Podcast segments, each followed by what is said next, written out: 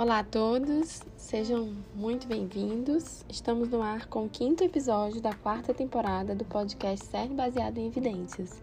Eu sou Camila Montorio, fisioterapeuta, e hoje teremos um artigo que fala sobre torcicolo em bebês. O título do artigo em português é Bebê, Bebês com torcicolo que mudaram a apresentação da cabeça durante um episódio de fisioterapia. Foi publicado este ano pela Pediatric Physical Therapy e está disponível no site do CERN, cern.fst.br. Então, vamos à introdução do artigo. Este que é um artigo retrospectivo. Eu tenho estudado sobre torcicolo, então achei interessante trazer esse tema aqui para vocês. Eu não sei na prática clínica de vocês, mas tem aparecido muitos bebês com torcicolo recentemente, principalmente com a pandemia. E isso tem demonstrado interesse da minha parte de estudar mais sobre o assunto. Então vamos começar a introdução do artigo. O torcicolo muscular congênito é uma condição musculoesquelética caracterizada por uma contratura unilateral do ECOM, que é o músculo esternocleidomastoide. Ele afeta cerca de 3,9% a 16% dos bebês.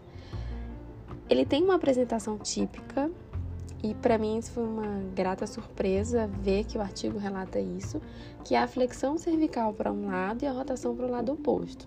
Geralmente quando a gente lê sobre torcicolo, só se fala disso, da apresentação típica.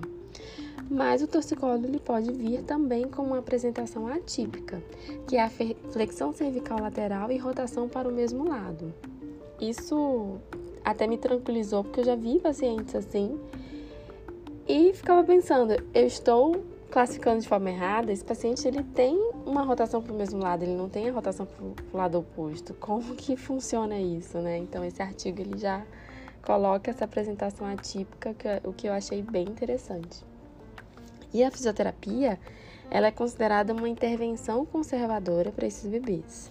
A Associação Americana de Pediatria desenvolveu um guideline para monitorar, avaliar e tratar, além de fornecer as melhores práticas no gerenciamento do torcicolo muscular congênito. E os fisioterapeutas, eles fazem um exame físico abrangente. Esse guideline está disponível também para download. Data de 2018 tem muitas informações, principalmente dos nossos tratamentos e o nível de evidência de cada tratamento. Eu acho que vale é, dar uma, uma busca na internet e vocês fazerem um download disso também. Então, nós fisioterapeutas fazemos um exame físico dessas crianças, avaliamos face, cabeça, pescoço e todo o sistema musculoesquelético o desenvolvimento das habilidades motoras, os padrões de movimento, postura, posicionamento, isso é muito importante, e as rotinas de alimentação, isso também é muito importante. Eu tive um bebê com torcicolo que durante a amamentação a gente descobriu por que, que ele tinha o torcicolo, porque ele só mamava um seio da mãe e só ficava naquela posição o tempo inteiro. Então é importante toda essa avaliação de forma abrangente. Então, isso descarta também o aparecimento súbito do torcicolo, examina os outros sistemas em busca de causas não musculares e também serve para determinar se a fisioterapia é apropriada para aquele indivíduo. E durante um episódio de fisioterapia, alguns bebês eles podem alterar a apresentação da cabeça. Isso para mim também foi uma surpresa, e isso pode indicar um diagnóstico diferencial, ou seja, aquele paciente ele tem uma apresentação de um lado, mas ele pode modificar o torcicolo.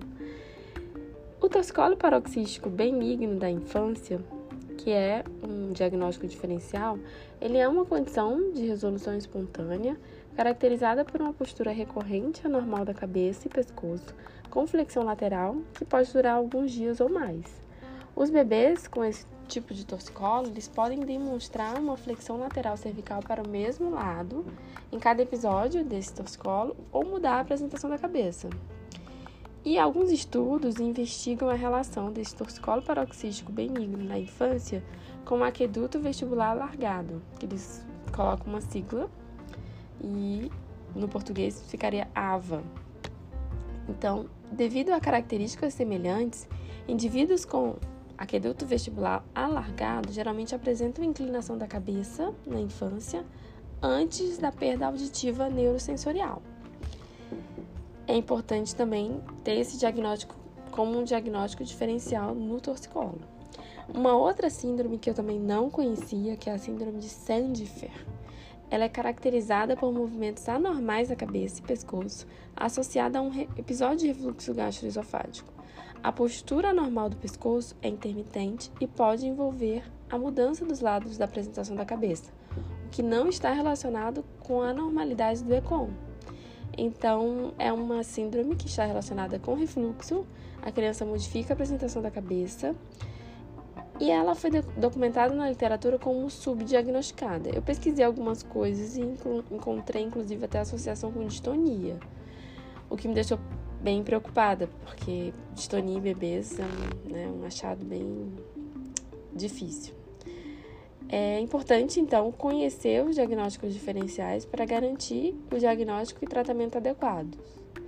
Não que nós, fisioterapeutas, passemos a dar diagnósticos, mas durante a nossa intervenção a gente pode auxiliar o médico com essas apresentações diferentes.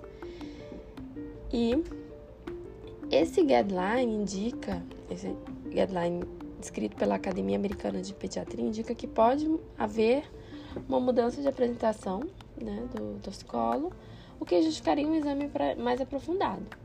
Então, o objetivo do artigo foi descrever lactentes com torcicolo muscular congênito que mudaram a apresentação da cabeça durante um episódio de fisioterapia. Então, em relação aos métodos, como eu já falei, foi um estudo retrospectivo baseado em dados de prontuário eletrônico entre 2015 e 2019, se não me engano, 2019, em uma clínica nos Estados Unidos e eles incluíram bebês quando o terapeuta documentava uma mudança na apresentação do torcicolo durante a intervenção fisioterapêutica. Excluíram alguns bebês de causa não muscular, disfunção ocular, é, assimetria congênita, diagnóstico complexo ou 18 meses. Fizeram coleta de dados, anotaram vários dados demográficos, como história, comorbidades, algumas características clínicas, realizaram posteriormente análise estatística. E os resultados, eles extraíram 2.966 bebês com torcicolo. É como são muitos bebês. Tudo bem que foram vários anos gente pesquisa, mas muitos bebês com torcicolo. E 89 desses 2.966 preencheram as condições do estudo, 3% deles. Desses 89, 58% tinham cerca de 0 a 3 meses no exame inicial e 56% eram do sexo masculino. Algumas informações estão nas tabelas do artigo, são muitos, muitos dados, mas segue alguns dados que eu achei interessante compartilhar com vocês. 38% tiveram mães com complicações maternas durante a gravidez, incluindo repouso no leito. 34% tinham uma posição gestacional anormal. 10% tinham irmãos com TMC, né, com muscular congênito. Olha que interessante, um, um irmão e um outro bebê com toscolo. 29% tinham refluxo gastroesofágico. A maioria tinha um formato anormal da cabeça, então corrobora com o que a gente já lê, na, né, já encontra na literatura que bebês com toscolo possuem assimetria craniana, então a maioria deles tinha, cerca de 78%. Em relação à fisioterapia, o que foi documentado é que eles faziam alongamento, fortalecimento, estímulo ao desenvolvimento, cerca de 91%, kinesiotaping, cerca de 6%, então poucos fizeram uso de kinesiotaping, e a liberação miofacial em 3%. Vamos agora para a discussão. Os bebês que mudam a apresentação da cabeça durante a terapia, eles são capazes de atingir as metas de fisioterapia. Então, os achados indicam que eles são capazes de alcançar a resolução dos sintomas. Esses bebês pareciam ter menos limitações passivas da amplitude de movimento cervical em comparação aos bebês que não mudaram a apresentação parece ser mais uma simetria postural do que déficit de amplitude de movimento ou força. 30% deles eram prematuros, mas os bebês nascidos prematuros deste estudo, eles não apresentaram características basais diferentes dos nascidos a termo. A única exceção foi o peso ao nascer. Passar muito tempo em cadeirinhas, balanços e assentos pode contribuir para a postura atípica do torcicolo. Então, mais um dado interessante para gente saber que esses bebês não devem, os bebês em geral não devem passar muito tempo nessas, nesses dispositivos, que hoje em dia a gente até chama de containers. Então, a apresentação atípica, ela exige uma consulta de acordo com o guideline, pois pode indicar uma causa não muscular de torcicolo. É essencial ter conhecimento sobre o diagnóstico diferencial, particularmente nesses bebês que mudam de apresentação cefálica. Nenhum bebê teve perda auditiva, talvez por serem muito jovens. Então, é, aquele alargamento do ducto vestibular não pareceu ser uma, um diagnóstico diferencial, mas isso também pode ser porque eles eram muito jovens na pesquisa, então não dá para saber, teria que ter um segmento a longo prazo. O torcicolo paroxístico benigno da infância é um dos diagnósticos de apresentação atípica. Podem existir outros fatores. Os autores pretendem continuar acompanhando esses bebês para identificar novos sintomas, novos diagnósticos ou comorbidades.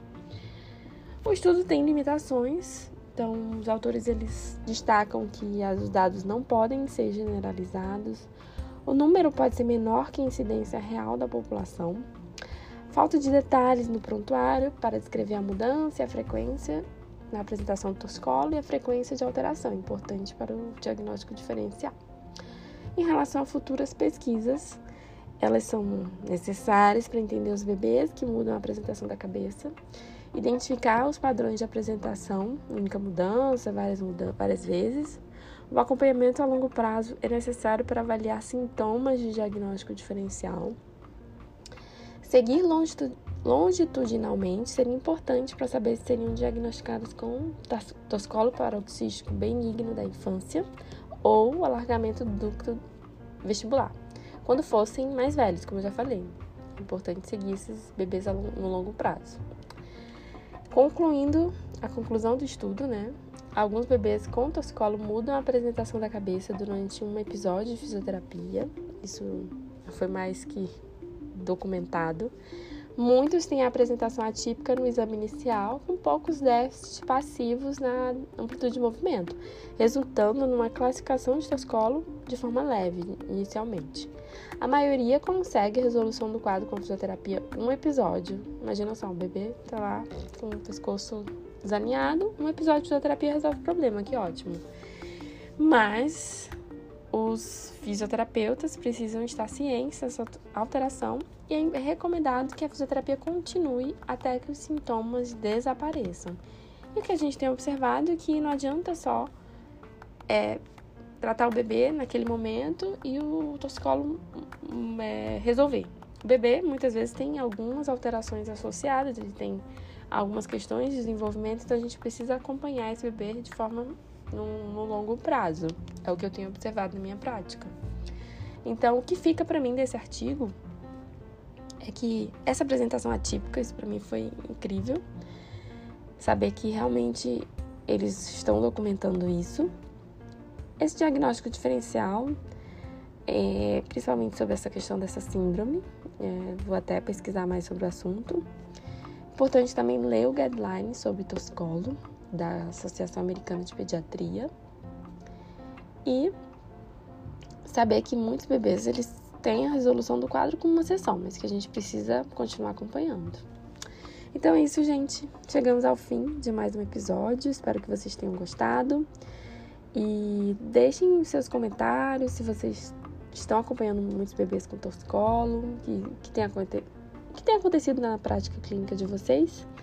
E se você gostou, compartilhe nas suas redes sociais. Se quiser tirar alguma dúvida, manda uma mensagem no Instagram do arroba Eu espero trazer mais esse tema por aqui. Né? Não vai ser o primeiro, já trouxe um artigo no resumo do CERN. Então vejam lá, foi mês passado, foi sobre toscolo também e o repertório motor desses bebês está bem interessante também, também foi da mesma revista. Não deixem de ativar o sininho das notificações para vocês verem todo o conteúdo que a gente prepara aqui para vocês toda quarta-feira, que é um podcast, um resumo. Então é isso. Até o próximo episódio. Até lá.